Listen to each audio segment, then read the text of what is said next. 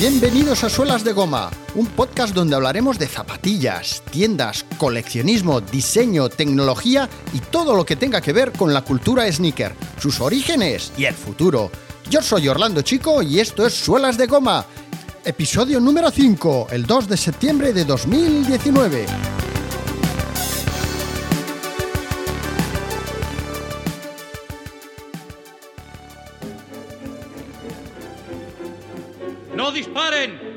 ¡Soy yo, Riley! ¡Voy a salir! ¡No disparen!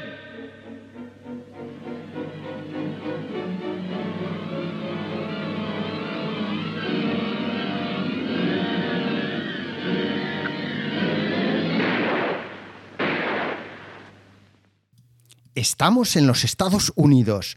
Un joven Al Capone es guardaespaldas del famoso mafioso Frankie Yale y de Tony el Malo. No me lo estoy inventando. Se ha instaurado la ley seca y el Charleston causa furor en Broadway y en todos los clubs nocturnos de América. Acaba de nacer la Metro Goldwyn Mayer, una productora de cine que va a filmar películas como Ben Hur, Gigi, Rocky, eh, 2001 Odisea en el espacio, Poltergeist, War Games, Octopussy, Terminator, Rayman, El Hobbit o Tomb Raider, por mencionar algunas de las más conocidas. Son los años 20 y nos esperan 30 años que cambiarán por siempre nuestros hábitos de consumo.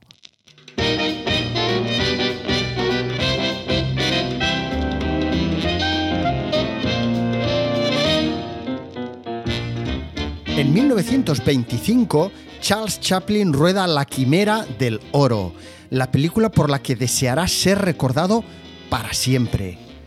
Dos años después se proyecta El cantante de jazz, la primera película de cine sonoro que transformaría la industria del cine poniendo en un aprieto a los actores y productores acostumbrados hasta aquel entonces a trabajar con el cine mudo. Ya en 1928, el dibujante Up Iwerks crea por encargo de Walt Disney a Mortimer, un ratón que poco después cambiaría su nombre por el de Mickey Mouse a petición de su estimada Minnie. Durante todo aquel tiempo en España también surgieron nuevas empresas que han estado muy presentes durante las vidas de la mayoría de todos nosotros.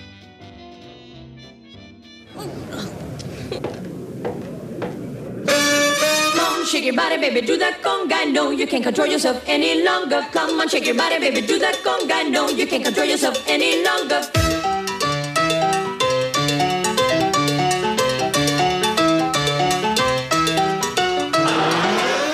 1923.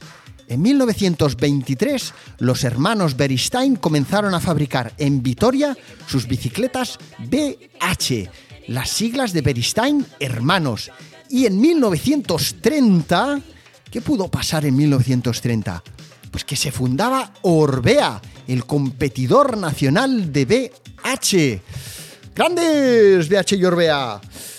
Pues siempre que hablo de BH y Orbea, mmm, recuerdo un eslogan que me dijo un representante de Orbea, plan simpático, cuando yo trabajaba en el departamento de bicicletas de El Corte Inglés de Portal del Ángel, por aquel entonces era un centro eh, dedicado única y exclusivamente a eh, el deporte.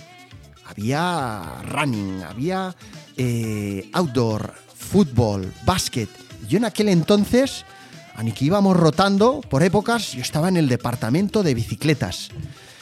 Pues este representante, justo antes de irse, después de haberme mmm, explicado las virtudes de, de su marca y haber tomado nota de algunos recambios que me hacían falta, me dijo, bueno, recuerda Orlando, BH se rompe al primer bache y Orbea nunca se estropea. ¿Qué os parece? A 600 kilómetros de allí y tan solo un año después de que Orbea fundara su marca, salían de la fábrica Barcelona-Letona, fundada por l'empresari Marc Viadé, las primeras botellas de leche con cacao. O sea, las primeras botellas de cacao lat. qué maravilla cacaolat! Es que mi vida no hubiera sido lo mismo sin el cacaolat, de verdad lo digo. Caliente no me gusta, no lo puedo ver ni de cerca. Mm, Es que me da. ah, me da cosilla. Pero ese cacaolat fresquito, ahora en verano. ¡Oh, qué maravilla! De verdad. ¡Ah! ¡Fantástico! Los Viadé. Los Viadé, que tienen todavía hoy una granja cafetería muy cookie, muy cookie en la calle Xuclà, en pleno centro de Barcelona, para que puedas degustar sus, su cacaolat, obviamente, pero también hacen mm, en invierno chocolate para chocolate caliente, para sucar con churros o con melindros y tal. Pues este señor, esta familia, eh, le encargó el diseño de la botella de cacaolat a nada más y nada menos que el arquitecto Gaudí, que diseñó la mascota Pepi, que es un escolar muy feliz, corriendo con una enorme botella de cacaolat bajo el brazo y una cartera de aquellas cuadradas, rollo vintage. ¿eh? Poca broma poder fundar una marca de batidos de cacao y poderle encargar a Gaudí que te diseñe el logotipo. Y en Madrid, un tal Ramón Areces adquirió, gracias a la fortuna que había conseguido en Cuba, una pequeña sastrería infantil que ya se llamaba por aquel entonces El Corte Inglés, la primera de la que sería una importante empresa con aproximadamente 80 tiendas hoy día. Y ese mismo año en Canadá, Jack Purcell creaba sus zapatillas de lona y goma para una compañía que se llamaba BF Goodrich Company, conocida poco después como PF Flyers.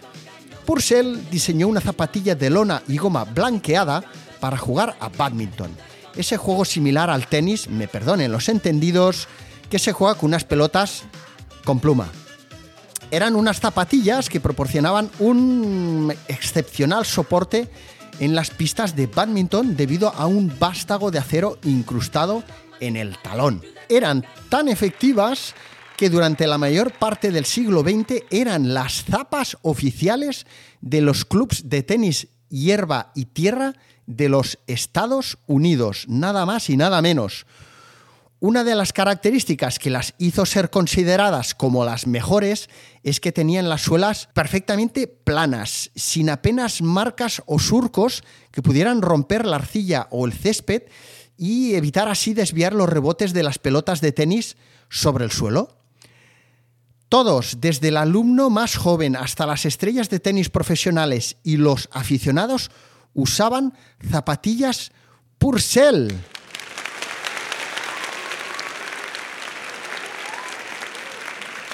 Y ahora atentos al dato. En 1972 Converse compra PF Flyers. Años más tarde, PF Flyers es adquirida por New Balance y en el 2003 Nike adquiere Converse. Pero no solo adquiere Converse, sino que también adquiere los derechos de las zapatillas Jack Purcell. De modo que las Purcell siguen estando en el catálogo de Converse. Y es que Nike no quiso dejar escapar la famosa sonrisa de la puntera de goma de estas zapatillas, que según los entendidos puede entenderse como una característica de la carrera deportiva del señor Jack Purcell, que era conocido por saber cómo burlar deportiva y astutamente a sus rivales. Ya no es la zapa de badminton y tenis por excelencia que había sido años atrás, pero eh, las Jack Purcell siguen manteniendo su estatus de zapatilla con clase, de zapatilla casual de calidad, de un zapatillón. A estas alturas espero que tengáis en mente cómo son las Jack Purcell o que miréis alguna de las fotos que os he puesto en Instagram, porque así podréis ver que es imposible mirar de frente estas zapatillas sin eh, dibujar una sonrisa en vuestros labios. Y es que las zapatillas Jack Purcell son las más simpáticas del barrio, ¿o no? Llegamos a los 40, cuando el ingeniero suizo Georges de Mestral creó uno de los inventos más notorios para la industria del calzado deportivo mundial, el velcro. Ese tipo de sujeción que cuando éramos niños queríamos dejar de llevar porque lo que llevaban los mayores eran zapatillas con lazos. Entonces tú ibas al cole con tus zapatillas de dos velcros, que si eran de tres ya era como el máximo de los ridículos, por lo menos eso... Eh, era lo que yo recuerdo, pues había que llevar zapatillas con lazos. Por el amor de Dios, estábamos deseando que el, pie nos, que el pie nos creciera un poquito más para poderle exigir a nuestra madre que nos comprara unas zapatillas con lazos, que ya no queríamos llevar velcros, de verdad.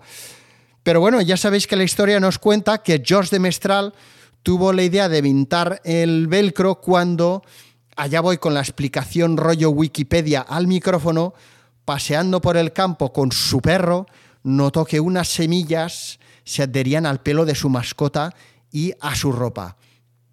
Y al observarlas, a través del microscopio, vio que estaban rodeadas de unos diminutos ganchos que lo que hacían era facilitar eh, la adherencia de esas semillas a según qué tejidos o materiales.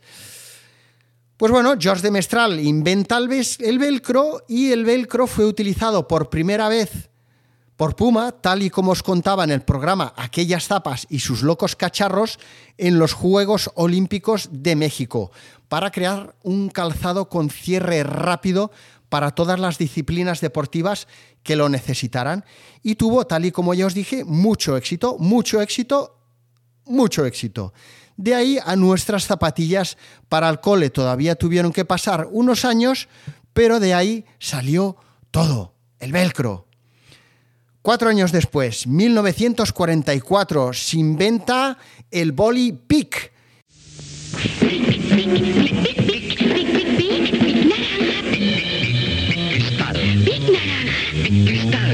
escrituras a elegir. Big Naranja escribe fino. Cristal escribe normal. Big Naranja. Big Cristal. Dos escrituras a elegir. Big, big, big, big, big. Big Naranja, Big Cristal en Francia, un imprescindible en nuestras vidas, pero ya no solo cuando éramos chavalines o chavalinas, sino que hoy en día sigue estando muy, muy presente. Sigue estando muy presente cuando escribimos, pero también sigue estando muy presente en la vida y mm, entretenimiento de todos aquellos que muerden su tapón como si fuera eh, lo, mejor eh, que le puede haber pasado eh, en su vida. 1949 tras haberse instalado en San Sebastián y comenzar a fabricar sifones bajo el nombre de El Rayo y conseguir comenzar a distribuir en España una marca de soda que se llamaba Coca-Cola, el señor Dufo Foch, daros cuenta de que hasta ahora todos los nombres que salen a escena tienen su miga, tuvo la idea de comenzar a fabricar una marca de gaseosa que estuviera presente, que pudiera estar presente en todo el territorio nacional porque hasta entonces lo que había era muchas marcas de gaseosa artesanales, fabricadas artesanalmente, que se distribuían solo en pequeñas zonas cercanas a las del fabricante. Por eso, si os habéis fijado, cuando vais a ferias de estas de, mm, de fines de semana de venta de artículos eh, antiguos y tal, veis muchísimas botellas de cristal de gaseosa diferentes. ¿eh? cientos, decenas. De modo que el 31 de mayo de 1949 se constituye la Casera SL y en abril de 1950, un año después, aparecen en el mercado las primeras 1.417 botellas de la Casera. Que me hace gracia que, que, que esté en el histórico de la Casera, que eran 1.417, o sea, contado ahí al, al, al detalle, ¿no? la gaseosa más famosa de los años 70 y 80, la casera. Era el refresco familiar por excelencia. Se llegaron a producir 300.000 litros a la hora. ¿Podéis imaginaros de lo que es eso? 300.000 litros de gaseosa a la hora. Eso son muchos litros de gaseosa, ¿eh? Las primeras botellas de litro de esta gaseosa, antes de tener el tapón de rosca de plástico, tenían un cierre con un tapón de porcelana que era precioso. Pues tan famoso era la casera que no me hubiera extrañado que Adolf Dassler la tuviera sobre su mesa recién sacada de la nevera, bien fresquita, también en el 49, cuando fundaba Adidas Sports y estrenaba su primer logotipo, un logo con el nombre del fundador de la marca arriba, el dibujo de una bota de atletismo con clavos en el centro y el nombre de su marca debajo.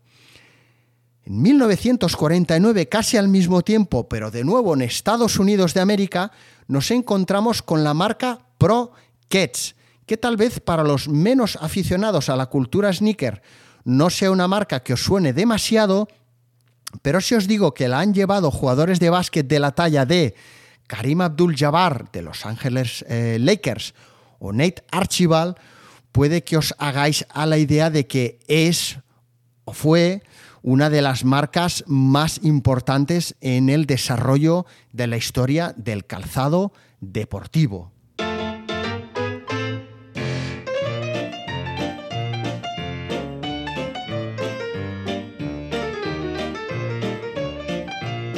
Originalmente, Kets era uno de los productos que producía una empresa dedicada principalmente a la fabricación de neumáticos, que ya había estado fabricando calzado de lona básico para las masas, o sea, para, oye, para todo el mundo que necesitara una zapatilla para uso diario desde hacía mucho, mucho tiempo. Pero como era una zapatilla sin más, eh, sin grandes aspiraciones, pues eh, eran zapatillas que no eran obviamente ni espectaculares, mm, pero tampoco eran ni muy cómodas ni funcionales. Eran zapatillas para trote diario. Pero en la posguerra, cuando las primeras marcas deportivas comienzan a apresurarse por intentar ser las primeras y las mejores en satisfacer las necesidades de una nueva generación de atletas profesionales, principalmente de baloncesto, Prockets desarrolló un nuevo método de fabricación para conseguir sacar al mercado unas zapatillas de gran calidad. Prockets sabía que para los jugadores de baloncesto la mejor zapatilla que existía en el mercado eran las Converse Chuck Taylor de la que ya os hablé en mi primer eh, programa All Star, un sueño americano. Pero también sabían que existían desde hacía mucho tiempo, que la gente ya las tenía muy vistas y que Converse tampoco había hecho nada revolucionario para renovarlas ni técnica ni estéticamente. De modo que la escena estaba preparada para que otra marca entrara a jugar y desafiara a estas reliquias. Llegaban las Royal, el primer lanzamiento deportivo de alto rendimiento de Pro Kids. Inmediatamente establecieron un nuevo estándar. Para promocionarlas, ¿qué hizo esta marca? Pues consiguió ponerse de acuerdo con el gran jugador George Mikan, un jugador de Illinois que medía 2 metros y 8 centímetros. Jugaba en Los Ángeles Lakers, promediaba más de 22 puntos por partido y consiguió ganar 5 títulos en 6 temporadas. Este jugador fue el que, gracias a su enorme popularidad, puso a Pro Kids en el mapa. Y también fue el primero en conseguir que los jugadores de baloncesto tuvieran un papel aún más relevante en el marketing de aquella época. Gracias al papel que tuvo eh, Josh Mikan en Pro Kids, eh, el resto de jugadores de baloncesto comenzaron a ser imprescindibles para las marcas y para las campañas promocionales. Tal vez nos suene su cara, por eso os he puesto una foto suya en suelasdegoma.fm y en Instagram, donde veréis que aparece junto a, junto a otras grandes leyendas de los Ángeles Lakers como Karim Abdul-Jabbar y eh, Shaquille O'Neal. Nacer como nació el modelo Royal, acompañado por mm, grandes jugadores de baloncesto, es muy importante para la trayectoria de una marca y obviamente eh, para el propio modelo. Prockets fue coronada por el historiador de zapatillas de Nueva York, Bobito García, como la primera zapatilla clásica de los neoyorquinos dentro y fuera de la cancha. Pues nada más salir las Prockets Royal al mercado, en Barcelona se fabricaba el primer futbolín de la empresa Villares Córdoba, los artesanos creadores del futbolín, del modelo de futbolín más buscado del mundo, un modelo que se llama el modelo catalán.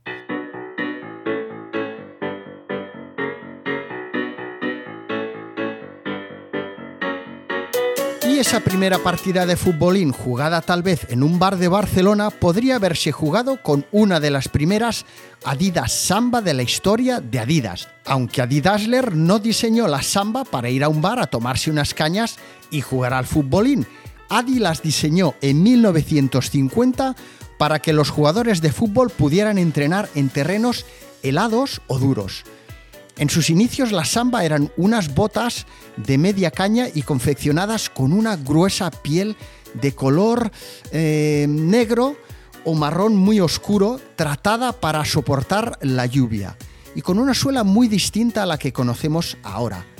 La samba tenían en la suela tres agujeros redondos de un tamaño aproximadamente de unos 5 centímetros de diámetro que lo que hacían era frenar los pies ante posibles resbalones sobre superficies duras. Eran unas botas sensacionales para entrenar al aire libre sobre terrenos muy exigentes, sobre terrenos duros de pelar. Con el tiempo, la popularidad de la samba ha acabado trascendiendo los campos de fútbol y se ha convertido en un clásico del mundo de la moda streetwear. Ya lo sabemos todos. Es un básico en los fondos de armario de cualquier tipo de tribu urbana. Y curiosamente, y en honor a sus orígenes, las samba fueron también consideradas lo suficientemente elegantes como para poder ser adaptadas y reconvertidas en un zapato de golf. Zapato de golf que conmemoró el aniversario de uno de los torneos más prestigiosos del golf mundial, el Open Championship, para el que se produjeron tan solo 1950 pares. Fue una edición limitada que, como no, pues hacía tributo eh, rendía homenaje al año de lanzamiento de la samba. Estamos y seguimos, por tanto, en 1950 y es momento de confesaros que, ok, me gusta el básquetbol. Onitsuka acababa de fundar su compañía y decidió crear ese mismo año unas zapatillas de baloncesto, un tipo de calzado que en aquella época era muy difícil de encontrar en Japón. Onitsuka comenzó fabricando zapatillas de baloncesto pensando más o menos como el señor Marquis Mills cuando creó las All Star, las Converse All Star en 1917. Estaba pensando en dar respuesta a las necesidades que tenían los jugadores de baloncesto. Pero todavía en aquella etapa de la historia del calzado deportivo, fabricar zapatillas para jugar a baloncesto era considerado como el más difícil todavía, ya que era un tipo de calzado con varias exigencias que hasta entonces ningún otro tipo de calzado de ningún otro tipo de deporte requería. De modo que Onitsuka pensó que si podía fabricar unas buenas zapatillas para jugar a baloncesto, también sería capaz de hacerlo para el resto de deportes. Era todo un reto y era todo un reto también hacerlo en ese momento, justo tras acabar la guerra.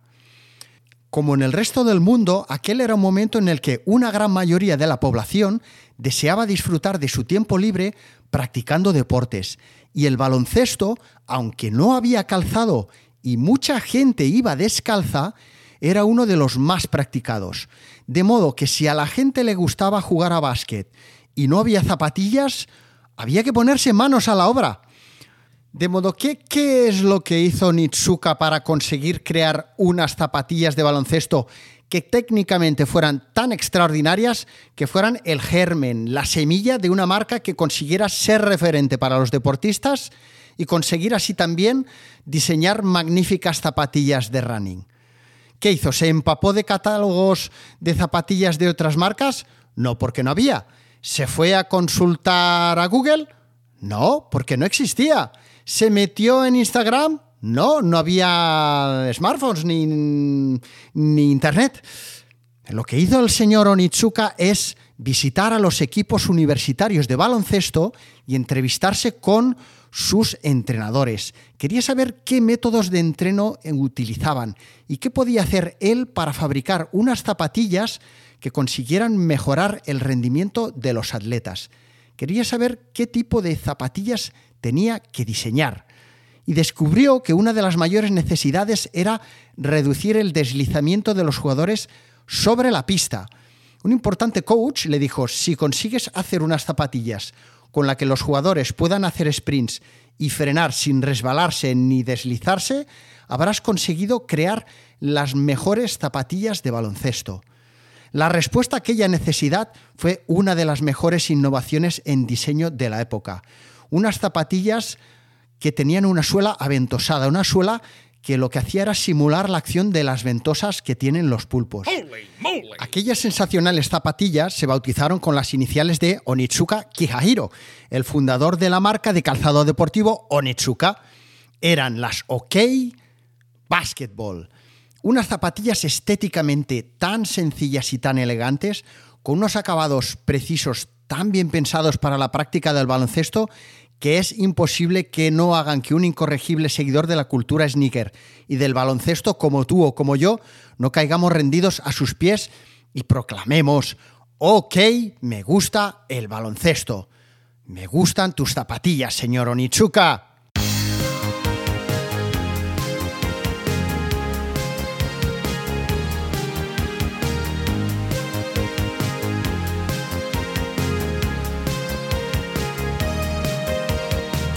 Gracias por haberle dado al play y escucharme desde donde sea que me estés escuchando. ¿Has disfrutado con las zapatillas de hoy?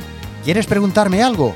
Espero tus comentarios y consultas en suelasdegoma.fm y en arroba suelasdegoma en Instagram y Twitter, donde encontrarás links y fotos para poder consultar y pasarlo en grande. Ah, y por supuesto recuerda suscribirte al podcast Suelas de Goma si quieres poder recibir un aviso cada vez que haya un nuevo episodio. Hasta pronto.